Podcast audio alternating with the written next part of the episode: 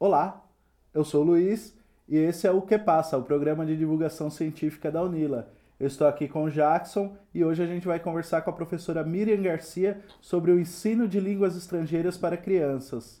Olá, professora. Oi, Luiz, tudo bem? Se apresenta para a gente, por favor. Luiz, primeiro, boa tarde, Jackson. Boa tarde. Sou a professora Miriam Garcia, eu sou professora da área de linguística, concursada na Unila como professora de espanhol, né? Vim redistribuída para cá. Mas a minha área de especialidade é ensino de línguas estrangeiras para crianças. E também lexicografia pedagógica. Eu faço dicionários bilíngues para crianças. Então essa é a minha, a minha área de pesquisa, minha área de atuação e a área que eu me sinto mais confortável para trabalhar. Professora, para a gente começar essa conversa, né, uma curiosidade. É, qual a melhor idade para ensinar uma língua estrangeira para uma criança? Bom, sendo sincera, quando ela está no útero. é no útero que começa, né? É, existe uma diferença entre você ensinar uma língua estrangeira e adquirir uma segunda língua, né? Então, quando eu falo no útero, a gente está falando daquela criança que tem pais bilíngues, por exemplo, e ali dentro do útero da mãe ela já está ouvindo duas línguas diferentes. Então, essa é a melhor é, é, possibilidade de se ter uma criança bilíngue, um, um, um, adulto bilíngue, aquele que começa já desde o antes do nascimento, né? Agora, quando a gente fala em ensinar, ensinar na escola, dentro da, da psicologia do desenvolvimento cognitivo infantil, a gente tem uma janela que a gente chama janela de oportunidades tá? Essa janela de oportunidades, ela vai até os seis anos de idade. Então, se começar a ensinar uma língua estrangeira para uma criança antes dos seis anos de idade, já é melhor, tá? E quando a gente fala em ensinar, a gente não está falando em, escrever, ler, não. A gente está falando em ensinar a falar, entender, né? Uma língua estrangeira, porque a criança ainda não precisa é, escrever e tão, tampouco foi alfabetizada, né? Então, o ideal é que começasse antes dos seis anos de idade, tá? Porém, quando a gente fala de escola, normalmente as crianças vão para a escola já para o primeiro ano, com seis anos de idade. Então, essa janela de oportunidade já está se fechando. Né? Então, em se tratando de escola, a melhor época é já no primeiro ano, quando a criança entra na escola, já no primeiro ano é a melhor época para ela começar a estudar uma língua estrangeira. É, professor, e quando a criança está aprendendo lá, quando é criancinha, tipo lá uns dois anos, não corre o risco de fazer ela confundir duas línguas, ficar tipo um supla falando português, inglês? Sim, é, essa é uma dúvida que muitos pais, professores e inclusive pediatras têm, né? É, de achar que o fato da criança aprender outra língua vai fazer com que ela se confunda, com que ela misture as línguas, né? E não, isso não acontece, tá? É, isso daí é um mito, né? Que, uhum. que foi criado, não sei dizer quando, né? Mas não existe nenhum estudo científico que dê respaldo para isso, que a criança vai se confundir, que ela vai se atrapalhar. É nesse sentido que você está querendo isso. dizer, né? Tá? Não, do contrário, tá? A criança, quando ela começa a, a, a aprender ou adquirir uma segunda língua, né? Já em casa, quando ela vive num lar bilíngue, né? É, ela não só sabe diferenciar as duas línguas, tá?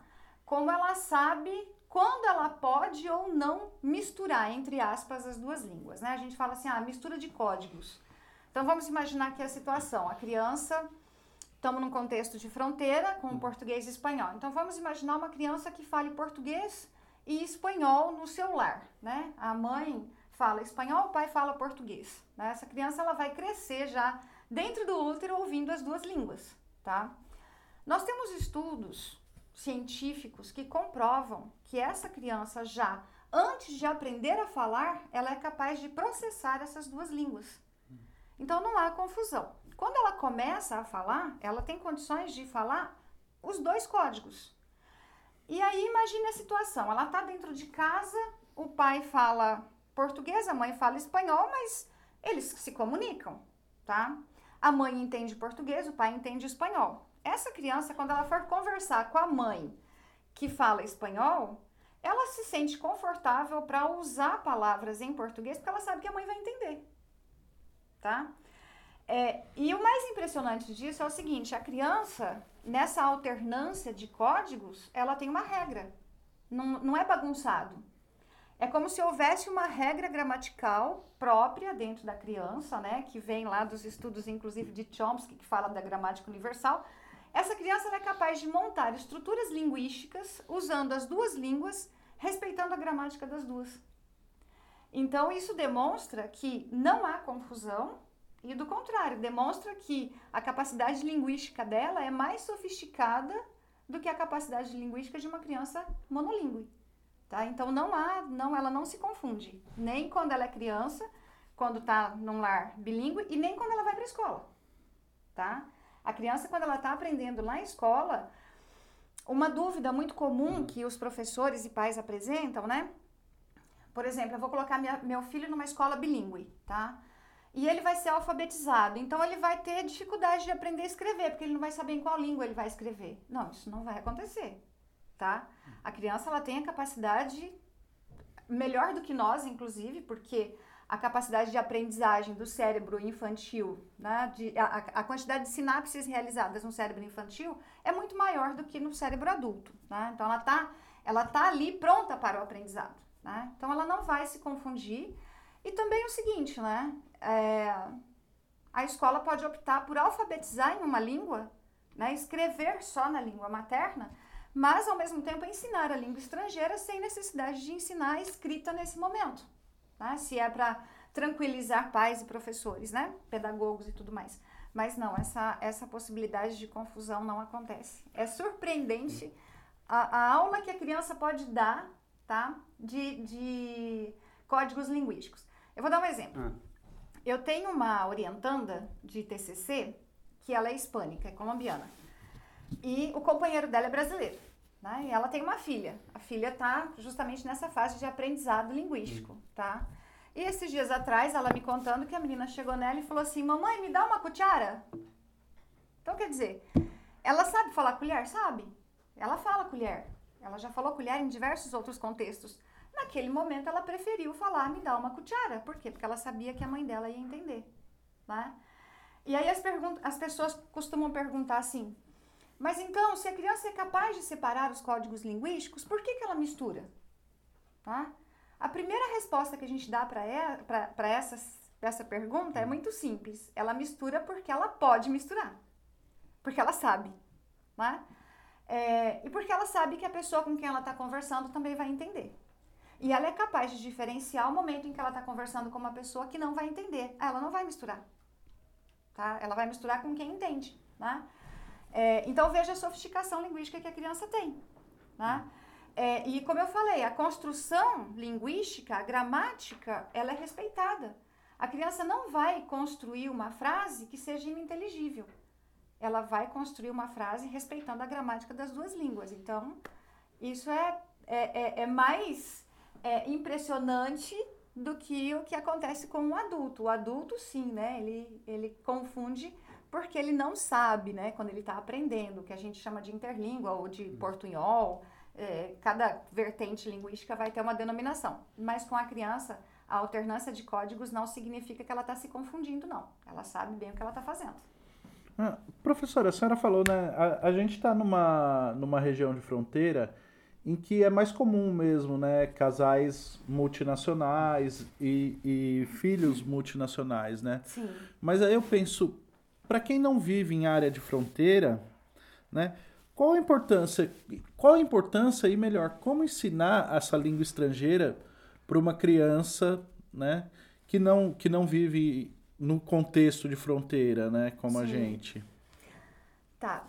Você fez duas perguntas, né? Sim, é. Eu queria entender é, o porquê ensinar uh, uma, uhum. uma segunda língua para uma criança que não vive no contexto de fronteira, Sim. né? E como ensinar. E como ensinar. Tá. Então vamos lá. Por que ensinar uma língua estrangeira, né? Ou então, por que ter crianças bilíngues, né? A grande pergunta. Por que ter uma criança bilíngue, né?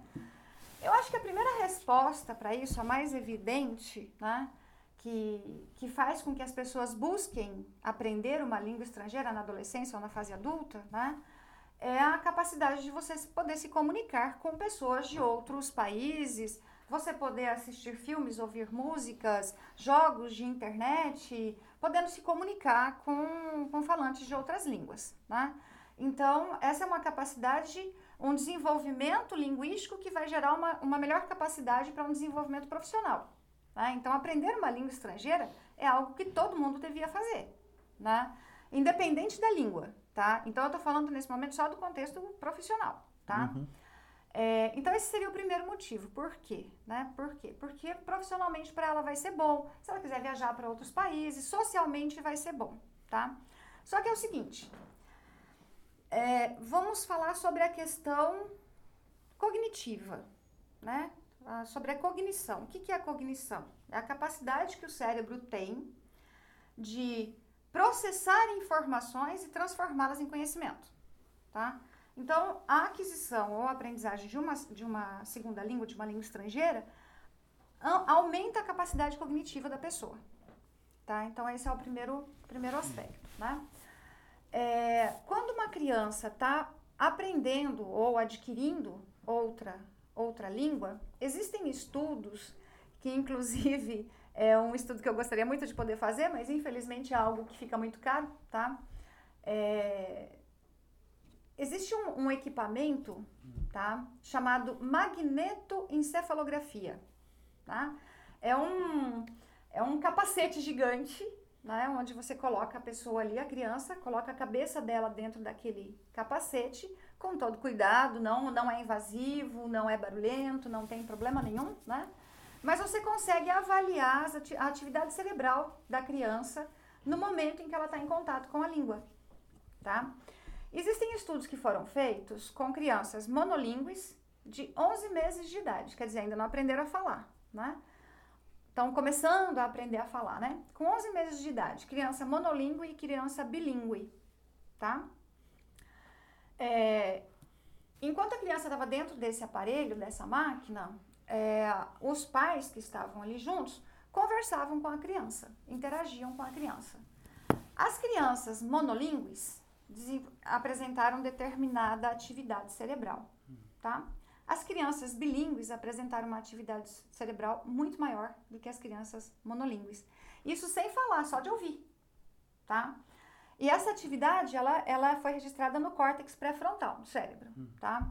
Então, a atividade cerebral é muito mais intensa em crianças que são bilíngues. Se a atividade cerebral do córtex pré-frontal é mais intensa, significa que essa região do cérebro é a região responsável pela atenção, tá? Então, se tem atividade cerebral maior nessa região, significa que o cérebro de uma pessoa, de uma criança bilíngue, é capaz de prestar muito mais atenção e, inclusive, trocar o foco de atenção com mais facilidade, tá? É, também é a área re responsável pela realização de tarefas, tá? Então, a criança que tem uma atividade cerebral maior no córtex pré-frontal, ela consegue realizar mais tarefas simultaneamente, até porque ela consegue mudar o foco de atenção dela com muita rapidez. Né? Além de que tem uma flexibilidade linguística muito maior.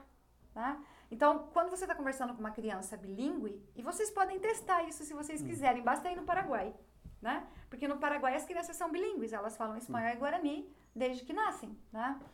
É, ela consegue trocar de um código linguístico para o outro com muita rapidez. Se a criança está aqui falando comigo em português e com você falando em espanhol, eu posso perguntar para ela em português, ela vai falar comigo em português, você conversa com ela em espanhol, ela vai responder em espanhol. Uma coisa que o adulto não tem, né? Demora muitos anos para um adulto conseguir ter essa capacidade, tá? É, então esse é o motivo, esse é o porquê, tá? Então além de toda a questão profissional, social, ainda tem a questão do desenvolvimento cognitivo, que numa criança bilíngue é muito superior a de uma criança monolíngue, né? E tem estudos também que sugerem que cérebros bilíngues demoram ou muitas vezes retardam ou acaba não acontecendo quando a pessoa tem geneticamente essa tendência a desenvolver o Alzheimer, tá? Um cérebro bilíngue já foi comprovado através de estudos, ele demora muito mais em relação ao outro, nas mesmas condições, claro, a desenvolver o Alzheimer. Então, quer dizer, é um benefício muito grande para o cérebro. Além de você ainda falar outra língua, ainda tem outras, outros benefícios que vêm aí por trás, né? Agora, o como, né? O como é. ensinar. Você diz o como na escola? É, não, é, é porque assim, eu fico imaginando. tudo isso é muito interessante. A gente estimular o córtex pré-frontal de uma criança. Sim. Mas eu não entendo o como. A gente vive num país de dimensões continentais, onde a grande maioria é monolíngue uhum. e com dificuldades até para falar o, próprio português, próprio né? Português, a própria língua é. nativa. Sim. Então, eu queria entender o, o, como a gente pode expandir esse, essa é. forma de conhecimento. Bom, existe uma série de questões aí relacionadas a isso a, a antes de chegar nesse como, né? É. Tá? É, vou, dar um, vou dar um exemplo. A gente tem a LDB, né? A Lei hum. de Diretrizes e Bases da Educação Nacional, né? É, a LDB, ela prevê que obrigatoriamente a partir do sexto ano da escola, a criança tem que aprender uma língua estrangeira, preferencialmente o inglês, né? E depois, no ensino médio, poderá ampliar para duas. Houve um período em que o espanhol foi obrigatório, depois deixou de ser, o inglês obrigatório, agora a gente está tentando fazer com que volte o espanhol. Mas, enfim, a partir do sexto ano, a lei diz que é obrigatório. Só que ela não diz que antes do sexto ano é proibido. Não é obrigatório, mas também não é proibido. Então, as escolas podem ensinar. Quem é responsável pelo programa de ensino do primeiro ao quinto ano? São os municípios, majoritariamente, né? Tem algumas escolas estaduais que ofertam o ensino fundamental 1, mas majoritariamente é o ensino público municipal, é a rede municipal de ensino que é responsável. Então, teria que partir da rede municipal a obrigatoriedade do ensino dessas disciplinas nas escolas. Né? E isso não existe na maioria absurda das nossas cidades, né? É, então, esse é seria o primeiro problema. O segundo problema, se não é obrigatório, por que, que as editoras vão investir em produzir material didático para essa faixa etária? Né? É, então, não são muitos materiais didáticos que existem, né? É, e, e os que existem são caros. Só que veja, as escolas particulares oferecem. Né? Porque se supõe que quem está estudando numa escola particular tem condições de comprar o material e a escola tem condições de pagar o professor e tudo mais.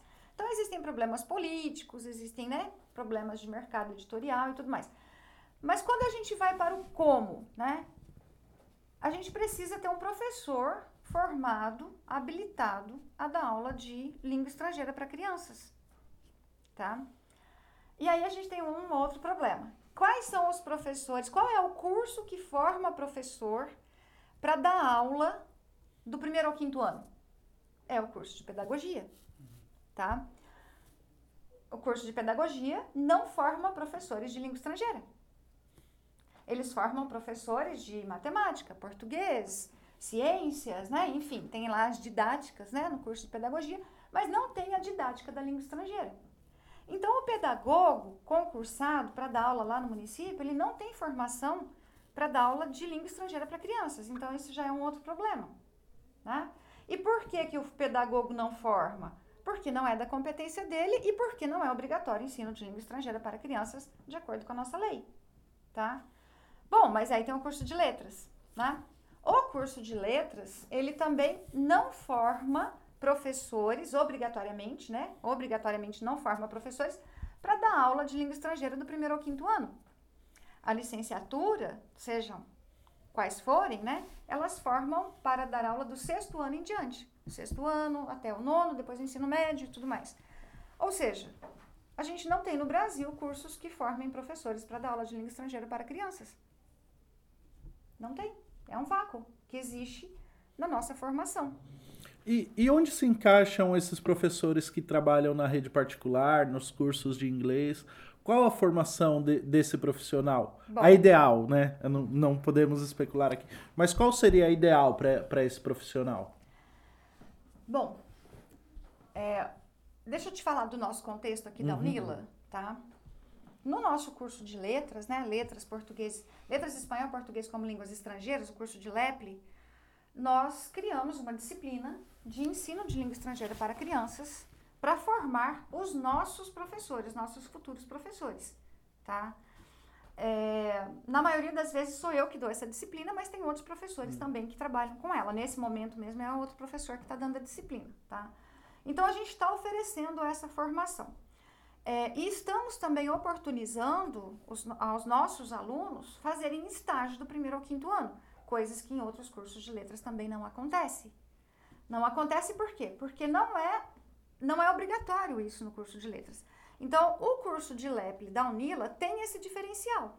Nós estamos fazendo isso, nós estamos formando professores para dar aula nessa, nessa faixa etária, tá? E, inclusive, temos diversos projetos de outros professores que trabalham com letramento, com língua de acolhimento, com né, língua adicional, voltada para crianças, produção de material didático. Temos vários professores empenhados nisso, tá? Então, o nosso curso tem esse diferencial, tá? Justamente porque estamos numa situação de fronteira, né? É, que demanda esse conhecimento, porque nós temos crianças estrangeiras, crianças internacionais matriculadas na nossa rede pública, né? Então a gente está dando essa formação para os nossos alunos, tá? É, Aí você me pergunta o perfil ideal, né? O perfil ideal do professor que fosse trabalhar seria ter essa formação, tá? Ter a formação de ensino de língua estrangeira para crianças, porque uma coisa é você ensinar língua estrangeira para um adulto ou para um adolescente, e outra bem diferente é você ensinar língua estrangeira para uma criança, tá? Existem métodos, existem procedimentos, existem comportamentos da criança ela está numa fase do desenvolvimento cognitivo diferente de um adolescente e um adulto. Então, tem características especiais que precisam ser respeitadas, né? E o professor precisa ter essa formação. Então, a primeira coisa seria que o professor tivesse essa formação específica para trabalhar com crianças, seja na rede pública, particular ou na, na escola de idiomas. Se você quer de fato que a criança aprenda, ele tem que ter conhecimento sobre tudo isso. Né? É, você tinha me perguntado como, eu acho que eu posso responder agora, uhum, se você claro, deixar claro. depois que eu expliquei essa situação. Uhum. Então, veja só. A criança, quando ela vai lá para o ensino fundamental, ela tem entre 6 e 7 anos de idade. E quando ela sai do quinto ano, ela tem ali 10, 11 anos de idade, tá? Essa faixa etária, na, na teoria de Piaget, corresponde ao estágio do desenvolvimento cognitivo chamado de operatório concreto, tá? O que, que significa esse concreto? Que a criança, nessa faixa etária, é, ela tem, ela já passou pelo sensório motor, ela já passou pelo pré-operatório, ela já desenvolveu diversas capacidades, mas a capacidade de abstração dela ainda é um pouco reduzida quando comparada com crianças de 12, 13 anos para cima, tá? Então, se você vai ensinar para uma criança e trabalha de uma forma muito abstrata, ela não vai ter condições de entender plenamente aquilo que está sendo falado. Quando você vai conversar com uma criança, você tem que conversar com ela de uma forma que ela seja capaz de compreender. Ou seja, você tem que trazer aquela situação abstrata para uma realidade concreta. A própria criança faz isso, tá? Eu vou dar um exemplo. Uma criança foi definir um abacate, hum. tá? Isso num estudo feito na França, né? Pela professora Micaela Rossi. A criança foi definir um abacate. E na hora de definir um abacate, para ela poder explicar o que, que era, ela falou assim: ah, um abacate, ele é parecido com um ovo. Só que por dentro ele é verde claro. Então veja, ela trouxe algo conhecido, que é o ovo, para definir o abacate. E se você parar para pensar, o formato de um abacate é meio oval, parece com um ovo. Um ovo tem uma casca dura por fora, o abacate também. O ovo tem a clara, o abacate tem a polpa. O ovo tem a gema, o abacate tem o caroço. Então ela usou uma figura conhecida, que era o ovo, para definir algo que ela supunha que talvez a pessoa não soubesse o que era. Então ela traz para a realidade concreta dela, tá? Então, se você trabalha de forma muito abstrata, a criança ela passa a não compreender todo o conteúdo. Se você fala frases muito, comple muito complexas, com estrutura muito complexas, ela passa a não entender plenamente aquilo que está sendo ensinado, tá? Que jeito que uma criança adquire a sua língua materna? Ela adquire de forma natural, né? No contexto, conversando, interagindo. Eu vou abrir um, aspas aqui que é importante.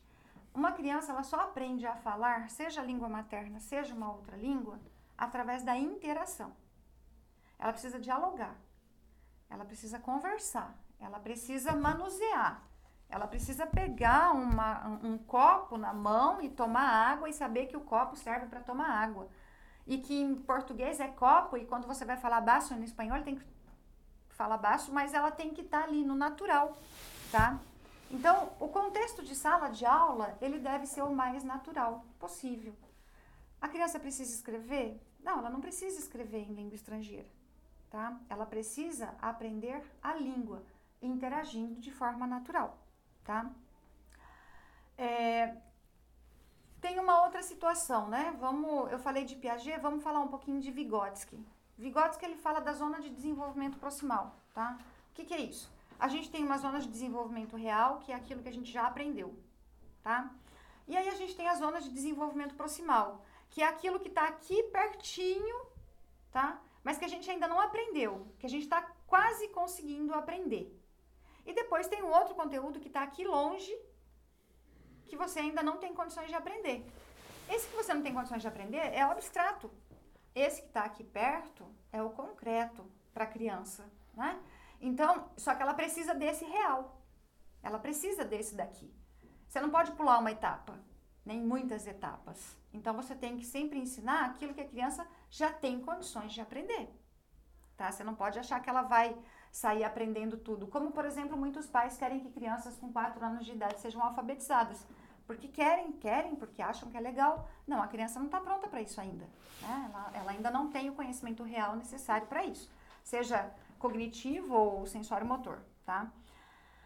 E por fim, tem, por fim não, tem mais duas teorias ainda que eu acho muito importantes, tá? Tem uma, uma teoria desenvolvida por Jerome Brunner, que chama os modos de representação, tá?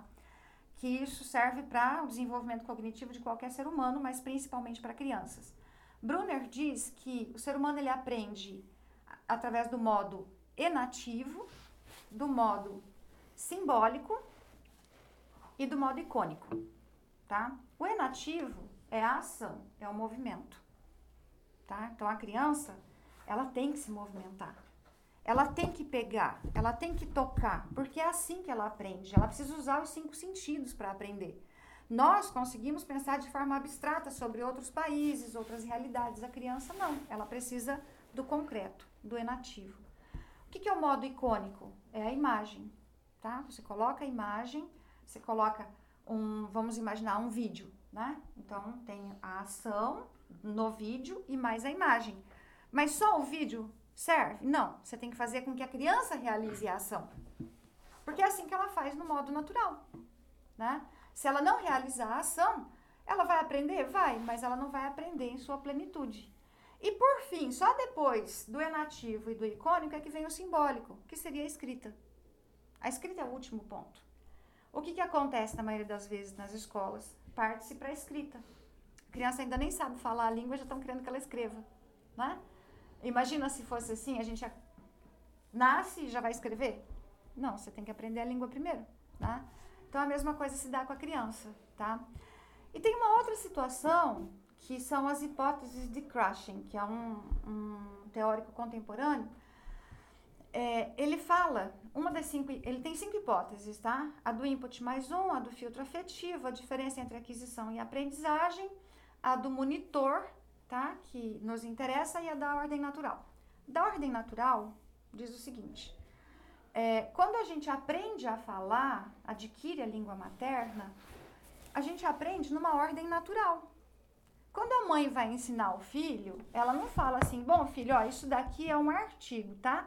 Então, ó, a, a é artigo, feminino singular. O é artigo, masculino, não é assim que a mãe ensina. A mãe, na verdade, ela não ensina, ela conversa, ela interage com a criança. Então, o livro didático, ele não segue a ordem natural da aprendizagem. Então, por isso que quando você vai ensinar para uma criança, você não precisa nem ter um livro didático. Você precisa saber falar a língua e, lógico, você precisa saber planejar colocar ação, colocar imagem, trabalhar os cinco sentidos, olfato, paladar, tato, visão, audição, que é assim que a criança aprende na realidade, né? É, e o filtro afetivo de Krashen também é importante, tá? Porque se você não gosta da língua, você não vai aprender. Se você não gosta do professor, você também não vai aprender, tá? Então você precisa ter essa essa questão do filtro afetivo envolvido, da afetividade envolvida na aprendizagem, né? Então esse é o melhor professor, é esse que tem essa formação, que tem esse conhecimento, né? E aí eu acho que você me pergunta, o nativo? Não. É, eu queria, não, eu ia perguntar isso mesmo, né? Sobre os professores. É melhor ter um professor brasileiro formado aqui, mas tem sua língua materna português, né? Mas a, adquiriu aí a língua estrangeira, ou alguém de fora e que vem trazer essa língua para cá. Qual que seria mais fácil da, da criança aprender, né? Tá. É, bom, quanto mais tempo a criança tiver contato com o idioma, mais rápido ela vai aprender, hum. tá? Então, é, seria muito simples eu falar assim para você, bom, então nesse caso um nativo é melhor, porque daí ele vai falar o tempo todo na língua estrangeira, né? Mas não é bem assim, tá? É, o ideal, o ideal é que seja um professor que tenha um conhecimento muito profundo da língua, que fale o tempo todo na língua. O professor entra na sala de aula falando em espanhol, se ele vai ensinar espanhol, falando em inglês, ele vai ele vai falar tudo em espanhol e tudo em inglês. Ele não vai usar a língua materna do aluno. Ah, mas a criança não vai entender. Vai. Mas isso não acaba dispersando tá. a criança? Não, não, do contrário. A criança ela tem muito mais interesse em aprender porque ela vê que é diferente. Hum. A criança gosta de desafio, ela gosta de ver algo diferente. Hum. Então, não importa se o professor é nativo ou se ele é, é da língua materna, brasileiro nesse caso. Hum. Né? O que importa é que ele fale o tempo todo na língua estrangeira hum. e que ele tenha o conhecimento, a técnica de como ensinar. Tá? Então, esse, esse é o profissional perfeito. Se ele é nativo, vamos supor que ele veio lá da, da do Equador, hum. tá? Não tem problema. Ele precisa saber como ensinar. Não é porque uma pessoa é falante da língua que ela está apta a ensinar. Você consegue dar aula de português? Não. então, pronto, né? Então, ela tem que ter a formação e o conhecimento da língua. Aí não importa se é nativo ou se é brasileiro. É, outra dúvida que eu tenho, a professora está falando sobre depois do ensino, ensino fundamental já é obrigatório a, a, a língua, né? É, seria só o suficiente obrigar o ensino infantil a também ter é, mas eu que sou vindo de escola pública, eu sinto que desde lá do ensino fundamental, ensino médio, não saí do verbo to be. E aí quando eu fiz um curso em um mês, eu acho que eu aprendi muito mais do que vários anos na escola. Sim. Não acho também que existe uma falta de estrutura ali no, nas escolas públicas, principalmente, porque eu aprendi muito pouco na escola. Existe uma falta de estrutura, existe uma falta de formação adequada, tá? Até porque a gente vê que são poucos professores que são formados em dupla habilitação, em letras, que vão dar aula de língua estrangeira. Normalmente eles vão dar aula de português, tá? Porque normalmente é português e inglês, português e espanhol, português e francês. Então ele vai dar aula de português.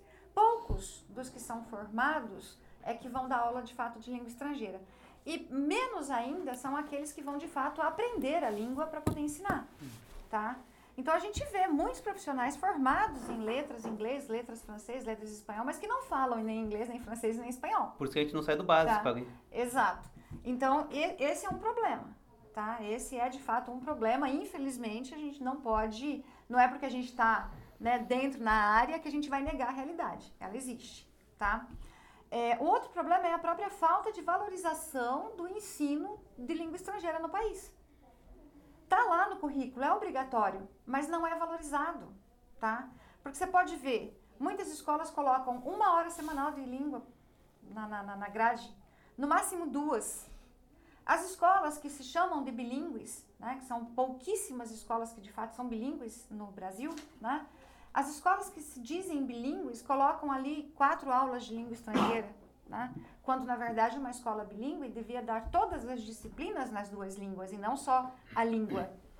Tinha que ter um professor de matemática, de português e um professor de matemática em inglês, ou em espanhol, ou na língua que fosse. Né? Mas isso não existe, essa valorização do idioma não existe.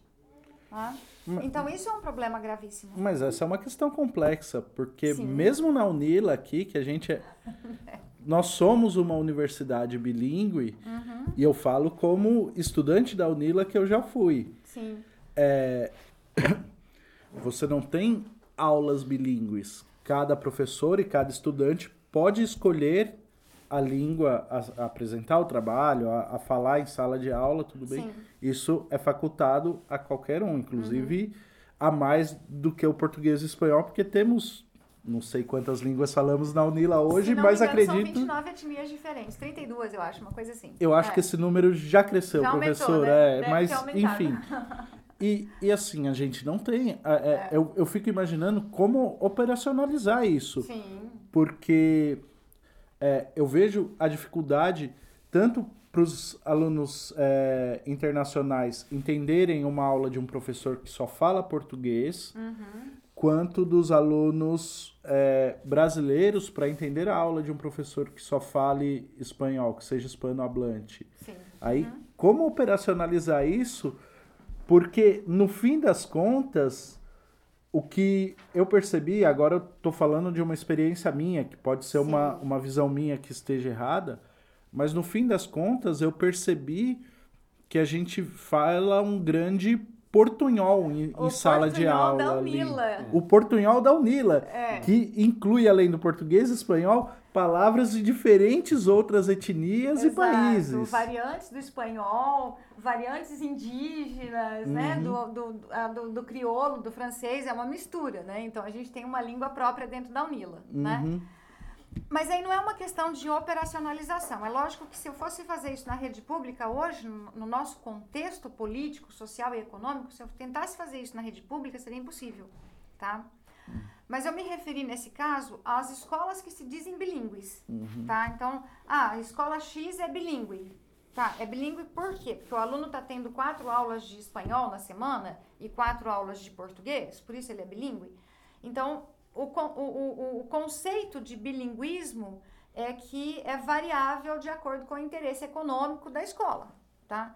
Para uma escola, o que eu quis dizer é, uma escola ser de fato bilíngue teria que ter todas as disciplinas nas duas línguas, como por exemplo tem no Colégio Miguel de Cervantes em São Paulo, tá? Então lá tem professores que são é, espanhóis em sua maioria, né? Dando aula de matemática, dando aula de ciências, enfim, tá? Então esse seria o contexto ideal. Agora vamos falar da questão da, da Unila em comparação com as crianças, né? Uhum. Então vamos lá. Na Unila são todos adultos, né?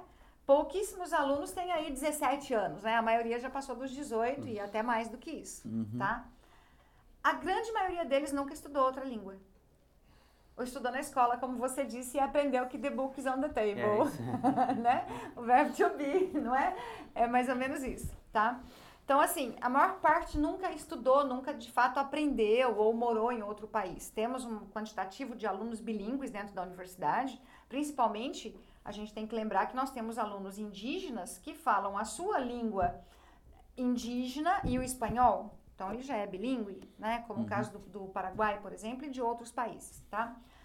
É, mas a maior parte nunca estudou, a maior parte dos nossos alunos nunca estudou espanhol ou nunca estudou português tá?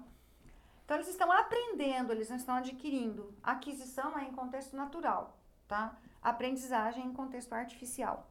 Então eles nunca adquiriram o português e nunca estudaram, nunca aprenderam português. Estão fazendo isso agora. O cérebro humano, ele é adaptável, tá? Como eu disse para vocês no início, uma criança de 11 meses, ela consegue processar informações nas duas línguas fazendo que, com que o córtex pré-frontal seja mais estimulado. O que, que acontece se ela não teve esse estímulo, se ela é monolíngue? Quando ela passar para a adolescência ou fase adulta, tá? Ela vai aprender a língua, né? É, e ela vai aprender a língua do mesmo jeito que ela aprende matemática, história, geografia, qualquer outra coisa. É, é, um, con- é uma disciplina, é uma matéria, tá? Então é um aprendizado diferente né?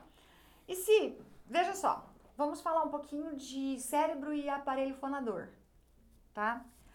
É, uma criança que aprende ou adquire a língua lá na primeira infância, de preferência na primeira infância, mas até os 11 anos de idade, que é a segunda infância, se ela de fato aprendeu, ela não vai ter sotaque.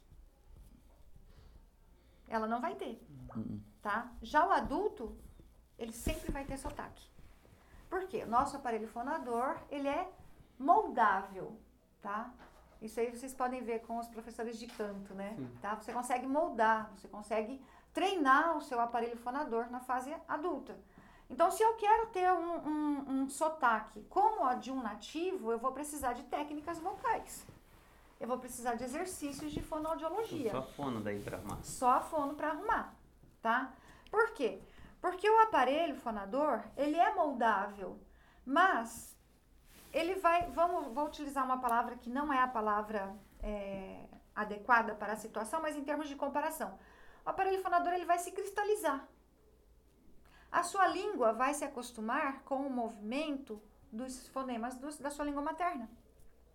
A sua laringe, sabe? A maneira como você expulsa o ar, né? Que o diafragma trabalha, a, o, o movimento que você vai fazer. Ele se acostumou com aqueles fonemas. E aí você tem que ensinar outros, né? É, e aí você precisa voltar a trabalhar o seu aparelho fonador que já está meio que enrijecido, os músculos já estão endurecidos. Aí você precisa de técnicas de fonoaudiologia para fazer exercício para poder liberar, tá? Com o cérebro, vamos dizer que vai acontecer mais ou menos a mesma coisa. O cérebro ele vai acostumar a processar informações somente na língua materna. E aí, quando você entra na fase adulta, você tem que processar as informações em língua estrangeira. O que, que você vai fazer? Você vai ouvir em língua estrangeira, vai traduzir para a língua materna, teu cérebro vai processar. E aí, para você responder, seu cérebro vai, vai processar na sua língua materna, vai traduzir para a língua estrangeira e daí você vai responder. E ainda vai responder com sotaque, porque o teu aparelho fonador já está né, é, enrijecido. Então, esse é o nosso contexto, tá? De pessoas adultas que estão aprendendo uma língua estrangeira. Agora, eu vou te fazer uma pergunta é retórica, vocês não precisam me responder, é só para pensar, né? É, vamos comparar os alunos internacionais que vêm para cá para estudar com os alunos brasileiros que moram aqui e estão estudando. Quem aprende a língua estrangeira mais rápido? Aqueles que vieram morar aqui ou aqueles que moram aqui e estão aprendendo em sala de aula? Eu vou dar uma opinião que é pessoal minha, que talvez esteja completamente errada. Mas eu acho que os dois aprendem no mesmo nível. Assim, a, o, o, meu conhecimento empírico de Unila, ah. né, me mostra que quanto mais a convivência dos dois grupos, dos estudantes internacionais com brasileiros, e, e, isso a, a, além da sala de aula, né? Porque assim nós temos é, ótimos professores de espanhol, ótimos professores de português que estão ensinando em sala de aula. Isso. Entretanto, é, ao andar pela, pela universidade, pela, pelo alojamento, tudo, você vê que as conversas se dão dos diversos grupos, de diversas etnias, uhum. e assim, posso estar muito errado, não quero ofender nenhum professor aqui, mas o que me parece que esse aprendizado, o aprendizado. Ah, a senhora usou um termo no começo da conversa. Natural, né? O, o aprendizado natural se dá um maior, em maior quantidade pela convivência e troca de experiências Sim. do que em sala de aula repetindo exercícios exatamente, e fonemas. Exatamente, essa é a diferença entre o natural e o artificial. Né? Mas eu também acho que o aluno que vem de fora, ele aprende mais rápido? Eu acredito que ele tem mais disposição, e até porque ele precisa aprender o é. português por causa de fora é, da cidade também, né? Sim, e aí ele acaba indo numa padaria, no supermercado com o vizinho, claro. ele pratica muito mais, né? Exato. Mas isso que você falou, isso que você falou, os dois estão corretíssimos e você tem toda a razão, tá? Só que você falou, olha, eu acho que é igual, mas levando em consideração o convívio.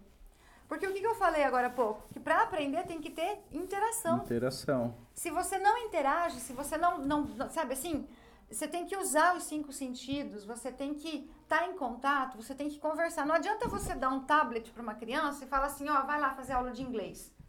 Ela não vai aprender tá? Ela vai aprender palavras, mas ela não vai aprender a língua, tá? Você precisa de interação. Eu vou dar um exemplo pessoal, tá? O meu filho, com 13 anos de idade, ele falava inglês fluentemente, sem nunca ter feito nenhum curso. Nunca ensinei inglês para ele, até porque eu nunca gostei muito de estudar inglês, né? A gente estuda porque precisa, né? É, mas ele fala inglês fluentemente e nunca fez nenhum curso. E com 13 anos de idade ele já falava. Por quê? Por causa de jogos online tá? Ele interagia com os jogadores online. E hoje ele dá aula de inglês. E ele fala inglês sem sotaque. Quem conversa com ele em inglês fala não tem sotaque. Por quê? Porque ele aprendeu interagindo. Então, assim, ah, ou dar um tablet na mão vai aprender? Não, não vai. Porque você precisa interagir, você precisa interagir com um ser humano, não com uma máquina.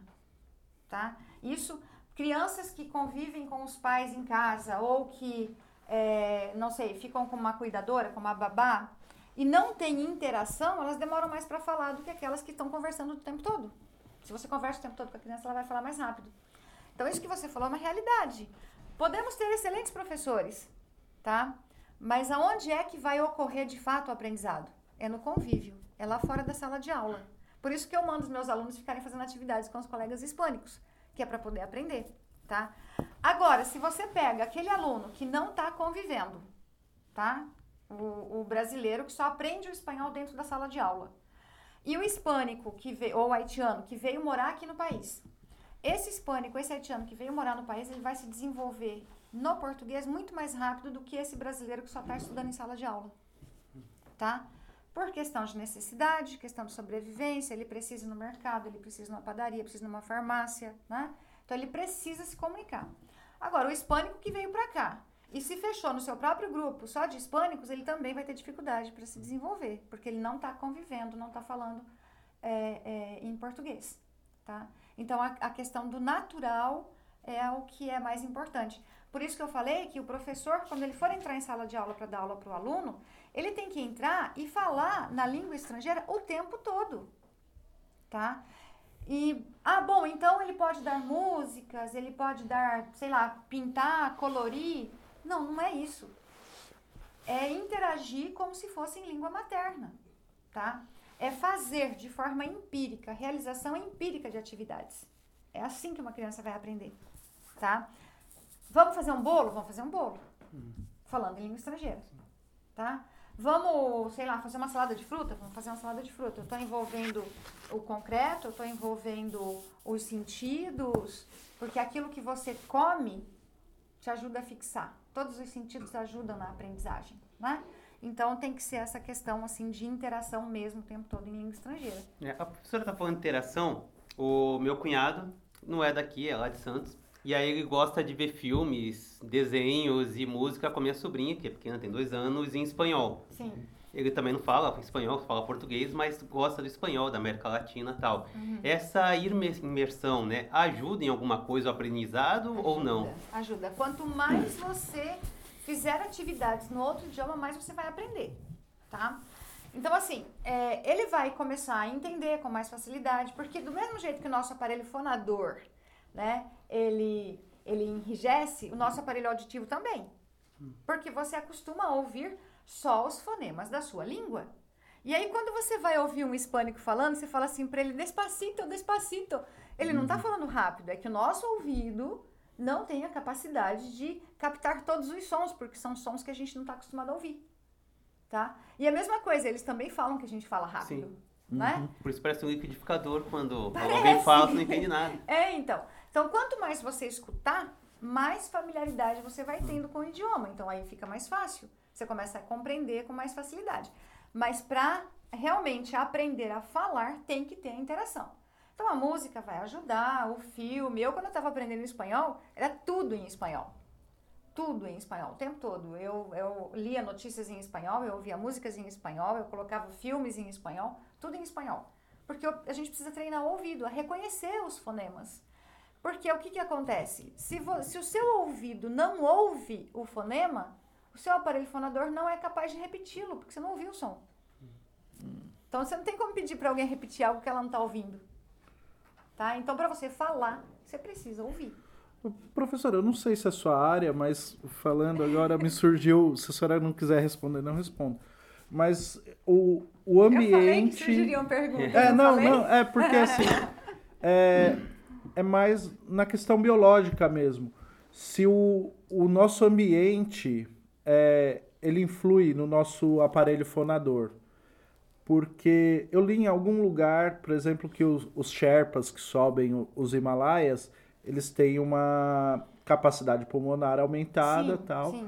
e que a linguagem deles também é diferenciada da nossa por conta dessa capacidade pulmonar aumentada. E sim. aí eu pensei que o nepalês é uma das línguas mais difíceis de se ouvir que eu conheço.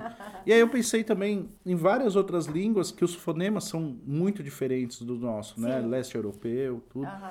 E aí, trazendo de novo para dentro da Unila, eu noto que alguns países eu consigo entender mais fácil o espanhol uhum. do que pessoas de em outras localidades, Sim. né? Uhum. Principalmente países do andinos. O Chile? É, o Chile, Peru. Sim. Eu acho o espanhol deles mais difícil de é. entender do de que, por é. exemplo, é, Bolívia, Argentina, o próprio Paraguai.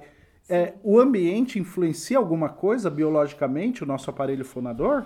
É, influencia não só a questão, como você falou, né, da altitude, né, que você precisa ter uma capacidade pulmonar muito maior para você poder subir tanto, né, é, mas assim também, é, por exemplo, pessoas que fumam, né, tem uma, um, uma, uma vocalização já diferenciada, né, é, pessoas que praticam exercício justamente por causa da capacidade pulmonar, aquelas que não praticam, pessoas obesas com pessoas magras, todas essas questões influenciam, tá? É, mas a questão do que você refere a respeito dessas diferentes variantes de espanhol que a gente tem dentro da Unila, né? Porque as pessoas que não são da Unila não conhecem isso, né? Mas a gente vive numa torre de Babel, né? É. Tá? É um, você anda pelos corredores, assim, ouve... Você ouve vários sotaques vários diferentes sotaques. em uma caminhada da, da sala até o, até o, o pátio. É. é. Tá? é uma coisa impressionante, surreal. Só quem tá aqui para entender isso, né? Mas então vamos falar de variantes. Veja só. É, vamos pensar no Brasil, um país continental, né? O gaúcho fala de um jeito, o catarinense de outro, o paranaense, o, São, né, o, o paulista, o mineiro. E aí a gente vai para o Nordeste, você fala assim, ah, Bahia, sei lá, é, Pernambuco, Paraíba, Sergipe. Para nós, para o nosso ouvido, a gente tem dificuldade de separar os sotaques do Nordeste. Para a gente, passou da Bahia, parece que os sotaques são todos iguais. Eles lá, os nordestinos, eles falam, não, eles se sentem ofendidos quando você fala para um pernambucano, por exemplo, que ele é paraibano. Entendeu? Você estava falando assim, ah, você é da Paraíba por causa do teu sotaque? Não, como assim? Eles diferenciam. Por quê? Porque a, agudez do ouvido está acostumado a ouvir aquele sotaque, então quando vem de outro lugar já percebe que não é dali. A gente tem dificuldade. E se isso acontece dentro do Brasil, imagine em cada um desses países da América Latina que tem os seus povos originários ali que influenciaram na construção do idioma não só do léxico, não só da construção gramatical, mas da pronúncia, do jeito, do ritmo, porque a gente tem um ritmo de fala, tá? É, e, e, isso é importante quando a gente está aprendendo uma língua estrangeira, o ritmo. Você pegar o ritmo da língua é muito importante, né? É, e aí você percebe essas diferenças. E com relação aos chilenos, os chilenos, não, Nila, que me desculpem, né? Mas a gente sempre fala que os, os chilenos são os mais difíceis de entender, tá? É, não vou te dizer com certeza que isso tem a ver com, ambi com o ambiente em questões de, de geografia, né? Mas eu vou dizer que em questões sociais, sim. As línguas originárias, né? A colonização sofrida, como a gente uhum. teve aqui no Brasil, nós temos as línguas indígenas, depois a gente teve a influência do, do, do, das línguas africanas, portugueses, holandeses, franceses, espanhóis, né? Então virou essa essa mistura de portugueses, né, diferentes, tá? Então a mesma coisa acontece. E agora você uhum. imagina a gente treinar o ouvido para cada uma dessas variantes, né? Uhum. É complicado, tá? Só que o nativo do espanhol, ele já tem uma facilidade maior de identificar. Nós aqui, a gente consegue identificar quando é um paraguaio falando, quando é um argentino falando, por quê? Porque a gente convive é. na fronteira. Então uhum. a gente uhum. percebe, nossa, esse aqui é paraguaio, esse daqui é argentino, você nota, né? Mas quando vai ali Peru, Chile, você já fica meio assim, ai, peraí, Colômbia, Venezuela, parece também que já está mais parecido, sabe? Uhum. A gente começa a ter dificuldade porque o ouvido não está treinado, né? Hum, mas, então, é, é, é uma coisa assim muito da, da convivência mesmo, né? é. né? Talvez a uhum. gente, por estar por tá dentro da Unila, a gente consegue diferenciar um pouco Sim. mais, né? porque eu me lembro que eu viajei pela Argentina e você nota claramente que há uma diferença entre o sotaque aqui da, da região de Corrientes aqui para Buenos, Buenos Aires. Outra coisa, sim. Você vai para outra para para Salta, não? Ai, eu esqueci o nome da cidade agora. Banda? Não, mais pra lá, Ah, mais a pra lá. cidade Mais dos vinhos lá do Ah, sim. É, Córdoba? Mendoza. Mendoza. aham. Você vai para Mendoza, o sotaque é totalmente diferente, outra mas, coisa, mas é. é a questão da, da interação, né? A, É. a gente interage bastante e é isso que a senhora falou, né? Porque quem não é do sul do Brasil não consegue ver as nuances dos sotaques entre. Eu vou citar os mais diferentes, que o, o paranaense me parece mais próximo do sotaque do interior de São Paulo. Sim, é. Mas quando você vê é, Rio Grande do Sul e Santa Catarina, É. pra gente que convive, é muito fácil perceber quem é de Santa Catarina e quem é do, do Rio Grande do Sul. Até pelo ritmo, É, né? mas se alguém de São Paulo, por exemplo, mais ao norte do Brasil, vê os dois sotaques, acha que é a mesma coisa. Sim, não, não, não percebe grande diferença, né? É. Tá? Não percebe. Então, isso está relacionado intrinsecamente com o nosso ouvido, né? Então, aquilo que você ouve, você repete. Por isso que é importante que a criança ouça a língua estrangeira já no útero da mãe, porque ela já nasce ouvindo aquilo. O, o ouvido já está acostumado, o cérebro recebe a informação, processa, e a hora que ele, faz esse processamento, quando a criança começa a falar, ela tem condições de falar nas duas línguas e diferenciar uma da outra, o que é mais interessante, né? É, e essa capacidade, ela vai se perdendo, né, ao longo do tempo. Então, uma criança que aprende uma língua estrangeira ou que adquire, né, de contexto natural, é, até os 11 anos de idade, ela não tem sotaque. Se for depois dos 11, an- dos 11 anos, ela já apresenta uma dificuldade maior. Já começa com 12, 13 anos de idade, ela já começa a ter um sotaque mais marcado. Por quê? Porque o aparelho fonador já enrijeceu. Imagina um músculo que você nunca usou. Né? A hora que você começa a usar ele, ele não, ele não, ele não movimenta. Entendeu? Então precisa de um treino para poder fazer isso se movimentar. E a criança, se tiver. Uma brasileira tá aqui, aí foi embora pra, sei lá, pra Inglaterra, com 6 anos de idade. Aí lá ela só pratica o inglês não pratica o português. Ela também vai perder essa. Ela vai começar a falar inglês e vai falar português com sotaque daí. Vai. Vai. E ela consegue esquecer a língua portuguesa também? Esquecer totalmente não, tá? Que essa é uma outra característica que é importante a gente marcar. Se a criança, ah, eu coloquei a criança para aprender lá a língua estrangeira quando ela é pequenininha, ah, e depois ela esqueceu. Ah, Mas sim, ela esquece, porque se não está praticando, vai esquecer. E a mesma coisa acontece com o português, tá? Eu conheço famílias que moram na Espanha, que eram daqui do Brasil, né? E foram morar na Espanha. A criança saiu daqui com 4 anos de idade, só falava português, tá? Aí chegou lá, foi para a escola, come- começou a aprender, adquiriu o espanhol em contexto natural e tal. E dentro de casa, os pais também falando em espanhol, a irmã mais velha falando em espanhol. Hoje, esse menino tem 14 anos, faz 10 anos que ele está lá. Ele fala o espanhol fluentemente, como um nativo, e o português com muita dificuldade. Porque dentro de casa eles deixaram de falar o português. Então você não pode, os pais não podem deixar de falar a língua materna dentro de casa, porque senão a criança vai sim esquecer. Ela vai, ela vai perder a fluência do sotaque porque ela não está ouvindo, ela não está praticando, né? E vai perder também a questão do vocabulário, da, da construção das frases, ela vai acabar perdendo. Ela precisa continuar.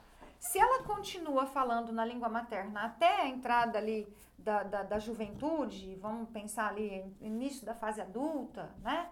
Nunca mais ela vai esquecer. Ela vai continuar, né? O que vai acontecer é que ela vai começar a colocar mais palavras do espanhol no português, tá? Por quê? As línguas são dinâmicas.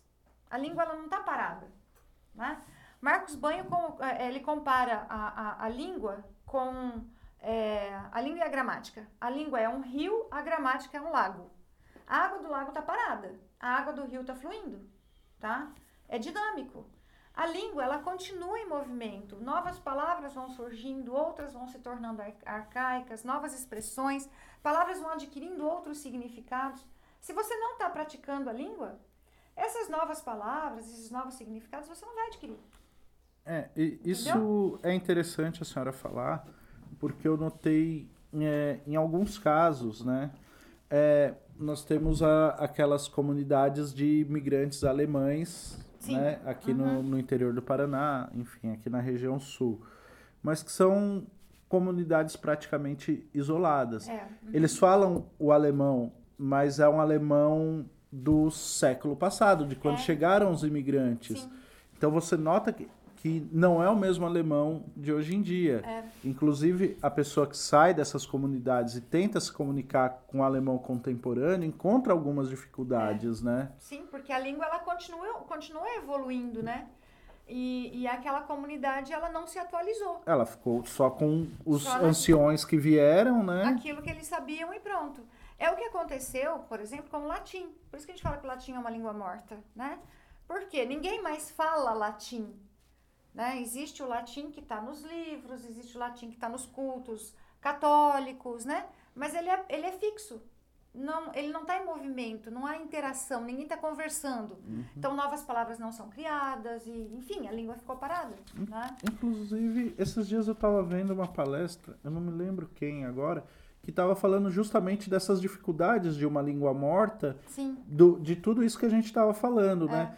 É, não se sabe se a pronúncia está correta, a entonação está correta, é. o ritmo da fala. O que é. nós temos é o registro escrito. E por falar em ritmo, deixa eu falar uma coisa interessante para vocês que eu me lembrei. É, vocês, com certeza, vocês conhecem pessoas que quando vão para uma outra cidade que tem um sotaque diferente, a pessoa volta com o sotaque de lá. Tem, não tem? Tem. Ah, tipo, eu vou lá para Curitiba e de repente eu volto falando leite quente, dói o dente, alguma coisa nesse sentido, né? A pessoa ela pega o ritmo do outro sotaque. Essa pessoa, ela tem muita facilidade de pegar o ritmo de uma língua estrangeira. Entendeu? Ela tem mais facilidade do que a outra que não pega o, o sotaque. Porque ela pega o ritmo, ela pega o acento, então ela fala com mais fluidez a língua. Não que ela vá aprender língua estrangeira com facilidade só por causa disso, mas ela aprende o ritmo com mais facilidade, porque ela tem facilidade em adquirir outros ritmos vocais. Então isso é uma coisa muito interessante. E né? existe uma língua mais fácil para uma criança falar, fala, é, tendo como língua materna portuguesa, é, tipo, falar espanhol porque é mais próximo, ou inglês por ser tão diferente, é mais fácil, ter regras mais simples? Olha, não, não que para uma criança que tá, é, que, que nasce num lar bilíngue, não tem uma mais difícil que a outra. Pode ser que tenha uma com que ela se identifique mais tá? Então ela pode falar mais aquela, aquela língua. E a gente ainda tem que pensar no contexto em que essa família tá, a sociedade. Então vamos imaginar uma criança que está dentro de um lar bilíngue, espanhol, português, morando no Brasil. A mãe fala espanhol, mas todo o restante fala português. Então, certamente o português vai ser a língua materna dela e o espanhol vai ser a segunda língua, porque ela ouve mais, tá? Então, para essa criança, num contexto bilíngue, não tem diferença. Qualquer língua que ela for adquirir em casa vai ter o mesmo nível de dificuldade.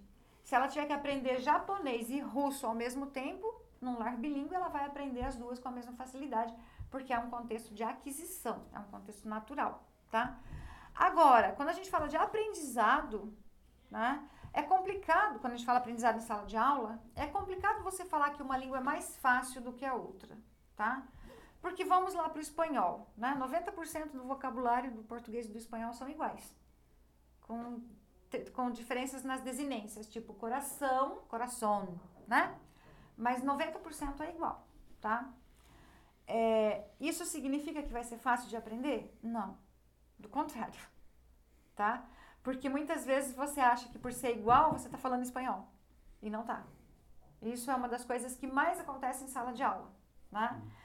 É, eu dei aula em outras universidades em que os alunos tinham aula de inglês e de espanhol, tá? No mesmo período, né? E aí os alunos falavam assim para mim: "Ai, professora, inglês é tão difícil, né? Português é bem, é, espanhol é bem mais fácil."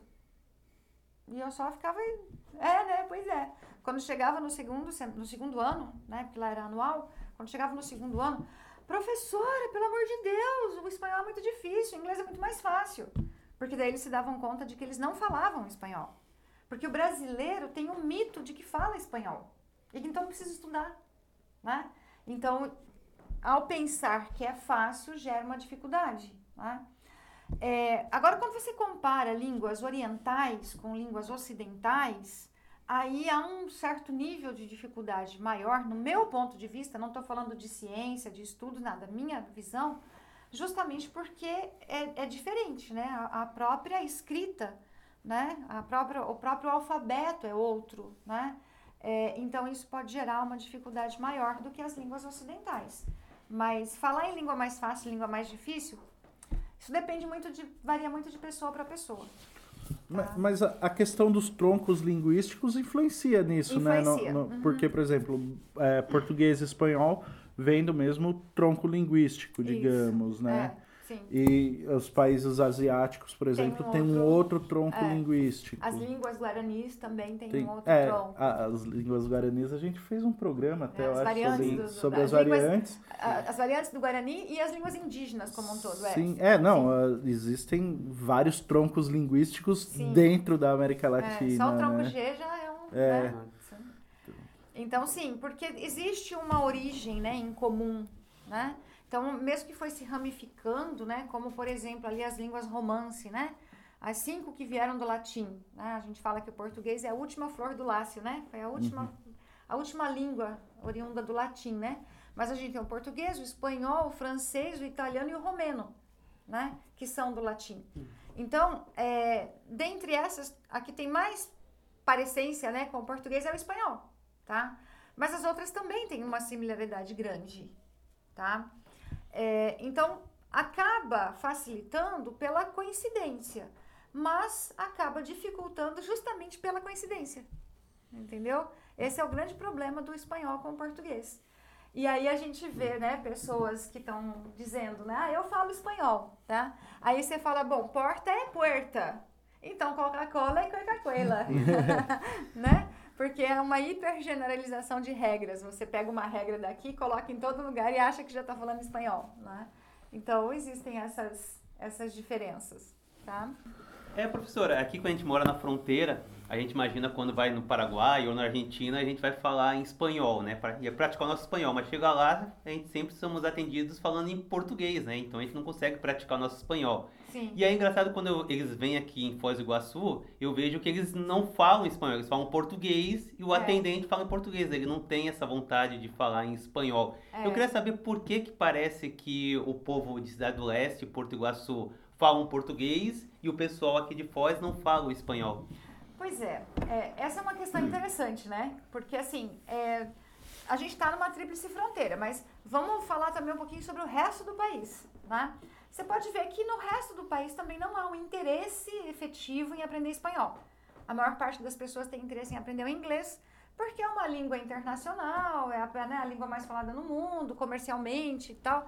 Então as pessoas pensam assim: se eu aprender o inglês, eu vou para qualquer lugar do mundo e me comunico. O que é mentira. Hum. Né? Existem muitos países que, se você só falar inglês, você não vai se comunicar com ninguém, tá? inclusive na Europa. Tá? Hum. É, mas aí, agora, aqui nesse contexto que a gente tem aqui, tá? É, veja só, o, eu imagino, minha opinião pessoal, né? Cidade Leste e Porto Iguaçu recebem muitos turistas brasileiros e, e o seu mercado né, econômico ali é movimentado praticamente por brasileiros. Né? Então, para que eles pudessem atender a esse público, eles se viram obrigados a falar português. Né? Tanto em Porto Iguaçu quanto em Cidade Leste. E lembrando, tá? principalmente quando a gente fala de Cidade Leste, que a maior parte dos paraguaios já são bilíngues. Eles já falam espanhol e guarani, principalmente os mais jovens, né? É, então, pra, depois que você já fala duas línguas, para você aprender ou adquirir uma terceira é muito fácil.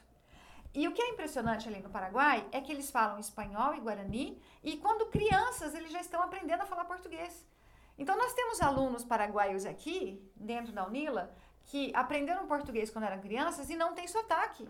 Você não percebe que eles não são brasileiros, porque eles falam sem sotaque nenhum, porque aprenderam quando eram crianças, tá? E, mas tem esse contexto de comércio nas duas cidades, né? Agora, em Foz do Iguaçu, isso já não é uma necessidade. Né? Foz do Iguaçu recebe muitos turistas do mundo inteiro. Né? Então, assim, a gente vê, quando você está andando, por exemplo, se você vai nas cataratas, é outra Torre de Babel, porque aí você tem gente do mundo inteiro falando ali. Então, não tem essa necessidade de aprender a falar o espanhol. E para eles, aqui na situação de fronteira, é necessário, porque o comércio deles é, é, é é mais movimentado por brasileiros do que o nosso, né? Então isso se tornou cômodo para os brasileiros, infelizmente, né? É. Infelizmente, porque eu, a minha opinião, né, pessoal, eu acho que Foz do Iguaçu todo mundo deveria falar espanhol, é o mínimo. Hum.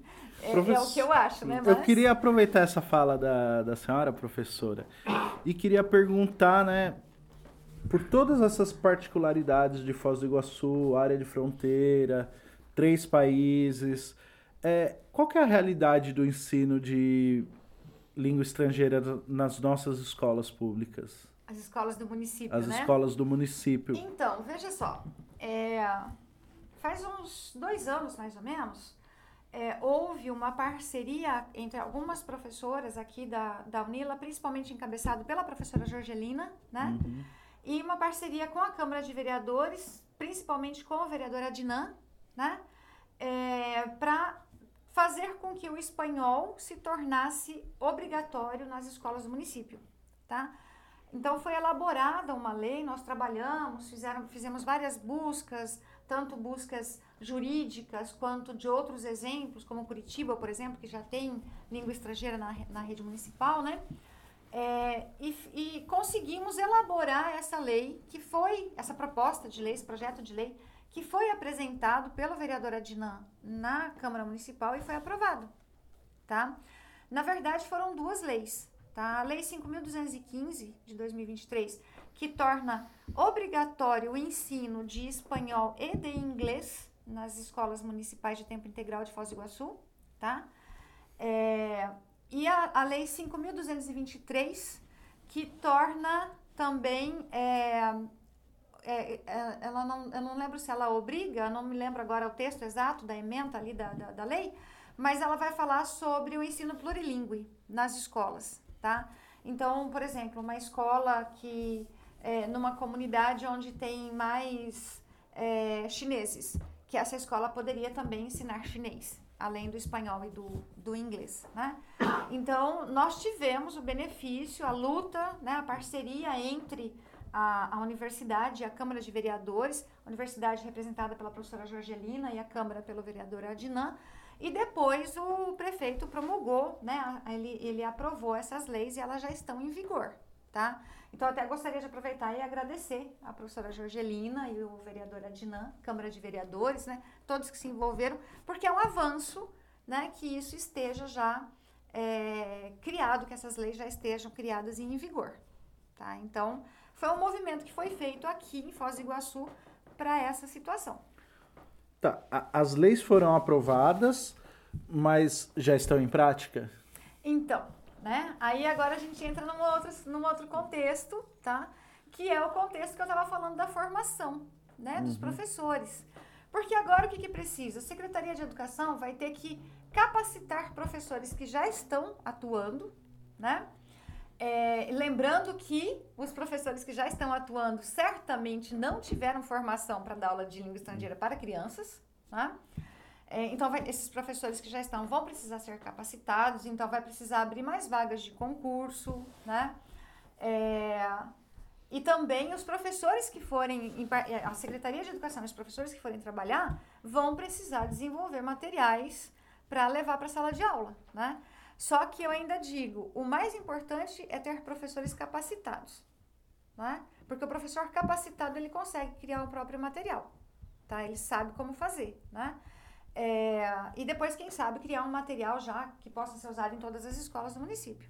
Então, assim, são passos lentos, né? Mas está sendo feito. Tá, uma, uma outra dúvida, professora, ainda sobre isso, é, além do curso de LANC da UNILA, a universidade está atuando de outras formas. É, de, Lepli, desculpa. Isso, Além do curso de LEPLE, da UNILA, a universidade está atuando de outras formas na implementação dessas, Sim. dessas diretrizes? Sim, na verdade, a gente tem dado cursos, trabalhado em parceria com outros professores, né, capacitando os nossos alunos para que eles possam estar aptos a fazer concurso e dar, dar aula nas escolas. Tem professores, como eu te falei, né, trabalhando, estudando e dando cursos, cursos de extensão sobre língua de acolhimento, sobre língua adicional, espanhol, sobre elaboração de material didático, né? Porque nesse contexto, o papel da universidade, enquanto é, produtora de conhecimento, é essencial, Né? Uhum. E foi uma parceria feita entre a universidade e a Câmara de Vereadores e a Secretaria de Educação do município. Então a gente tem sim a nossa responsabilidade. E eu acho que o nosso o próximo passo que nós temos que dar agora é justamente a capacitação dos professores que já estão atuando, né? É, e um, um, um, preparo mais intenso dos nossos formandos que vão estar aptos a trabalhar uhum. nessas, nessas, como professores nessas disciplinas, né? Uhum. Professora, só pegando o gancho que a senhora falou do, dos materiais didáticos. Sim. Eu sei que a senhora produziu um dicionário infantil português espanhol, bilíngue. Bilíngue, sim. Queria que a senhora falasse um pouco desse projeto do dicionário, falasse sobre como ele está sendo utilizado, como ele vai ser utilizado. É, na verdade, a minha proposta, ela foi um dicionário de espanhol para crianças, né? Uhum. É e quando a gente fala, é, essa é uma área que se chama lexicografia, né? Uhum. Lexicógrafo é quem faz dicionários. E a lexicografia pedagógica é aquela que faz dicionários que vão ser utilizados como ferramentas didáticas, porque o dicionário ele não é só um material de consulta, né? Quando ele está sendo usado dentro da sala de aula, ele é um material de ensino, né? Então a minha preocupação foi essa, né? Ensinar para crianças o espanhol, né? Através do dicionário. E, a, e na minha proposta, é, eu levei em consideração todas essas teorias que eu te falei. Desenvolvimento cognitivo, ou seja, a criança está na fase do operatório concreto, né? É, a, os modos de representação, tá? Como é um dicionário impresso, não é um dicionário digital ou eletrônico, então eu não tenho como colocar o modo enativo, eu não tenho como colocar a ação. Mas uhum. todos os verbetes são ilustrados, né? É, então eu, eu associei a definição com o exemplo e a ilustração, aquilo que eu chamo de tripé harmônico, porque é o tripé que, que gera a compreensão. Mesmo que a criança talvez não tenha entendido a definição, ao ler o exemplo e ver a imagem, que os três estão associados, ela consegue entender, tá? Então, isso é o concreto. E, e todas as definições são do tipo dialogada. Não é aquela definição tradicional de dicionário que a gente vê, né? Uhum. Porque tem vezes que a gente pega o dicionário para ver a definição de uma palavra e a gente sai de lá Procurando outra Procurando definição. outra definição que você não entendeu nada, né? Então, não, é uma definição dialogada. O que, que é isso? Imagina que uma criança chega e te pergunta assim: Ah, Bernardo, o que, que é uma fruta? E aí você vai explicar para ela: Bom, uma fruta é. E aí você dialoga uhum. com a criança. Então as definições são dialogadas. Ou então, por exemplo, assim: Ah, o que, que é cansaço? Olha, cansaço é quando né? Porque é uma circunstância. Então, é nesse sentido, sabe? Então, ele tem as definições dialogadas, como se eu estivesse conversando com a criança, né? Um exemplo do mundo da criança, ou seja, uma realidade concreta, conhecida por ela. Um, uma ilustração que está diretamente relacionada com o exemplo e com a definição, porque na hora que ela olha, ela tem a compreensão total. E apesar de ser um dicionário bilíngue, as definições estão em espanhol.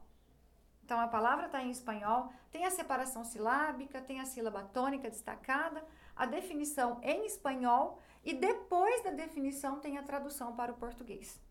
Entendeu? Hum. Então, assim, é realmente bem concreto. A criança olha, ela consegue é, é, já entender, mesmo que ela não entenda o que está escrito, ela consegue entender pela visualização. Ah, Bem legal. E tô tentando reproduzir isso aí com as minhas orientandas, tá? A gente já tá colhendo alguns frutos já. Ah. Até se de repente quiserem contratar professoras aí, eu tenho algumas indicações. Você quer fazer mais alguma pergunta, Jacques? Quero, a gente falou bastante sobre criança, eu queria saber, é, o adulto tem uma, uma data, uma data, uma idade limite que ele pode aprender uma língua? Não. E qual que é o tempo mínimo que uma pessoa tem que se dedicar já depois de adulto para conseguir aprender essa nova língua? Bom, depende, né? É, a, gente, a gente tem que pensar assim, uma pessoa que não tenha nenhum problema cognitivo, nenhum problema intelectual, né? Que tá, assim, não tem nenhum sinal de demência ainda, nada. Até os 73 anos de idade, ela tem a mesma capacidade de aprendizagem que uma pessoa de 25 anos. Então dá tempo ainda de aprender. Dá. Depois dos 73 começa a diminuir um pouquinho, Sim. tá? Mas isso está relacionado com as sinapses, né? Uma questão neurológica. Agora, o tempo, isso vai depender do quê? Se você quiser de fato adquirir, a melhor maneira é vai para um país daquele idioma e mora lá. E não converse com ninguém na sua língua materna, sabe? Porque a hora que a água bater no pescoço, você aprende.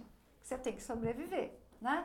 Mas isso é um ditado que a gente diz, né? A hora que a água bate no pescoço, você aprende. Não, é porque você precisa se comunicar, você, você, você tem necessidades, né? Então, essa é a, a forma mais rápida, tá? Agora, em casa, tem que ser diário, tem que ser todos os dias. E o máximo de contato possível, ouvindo, lendo naquele idioma, melhor. E depois interagir, conversar. Eu fico imaginando que o fator vergonha também atrapalha bastante, né? Pois é, aí a gente entra no monitor lá das cinco hipóteses de crashing que eu falei antes. Tá? Uma das hipóteses é o monitor, tá? É como se você tivesse um, uma câmerazinha aqui em cima, assim, olha, que fica monitorando, tá?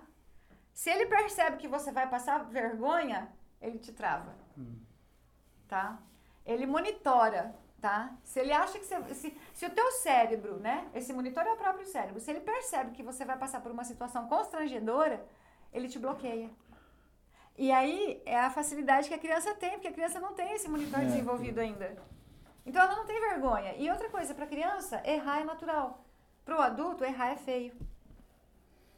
Entendeu? Então são muitos fatores que diferenciam né, a, a criança do adulto.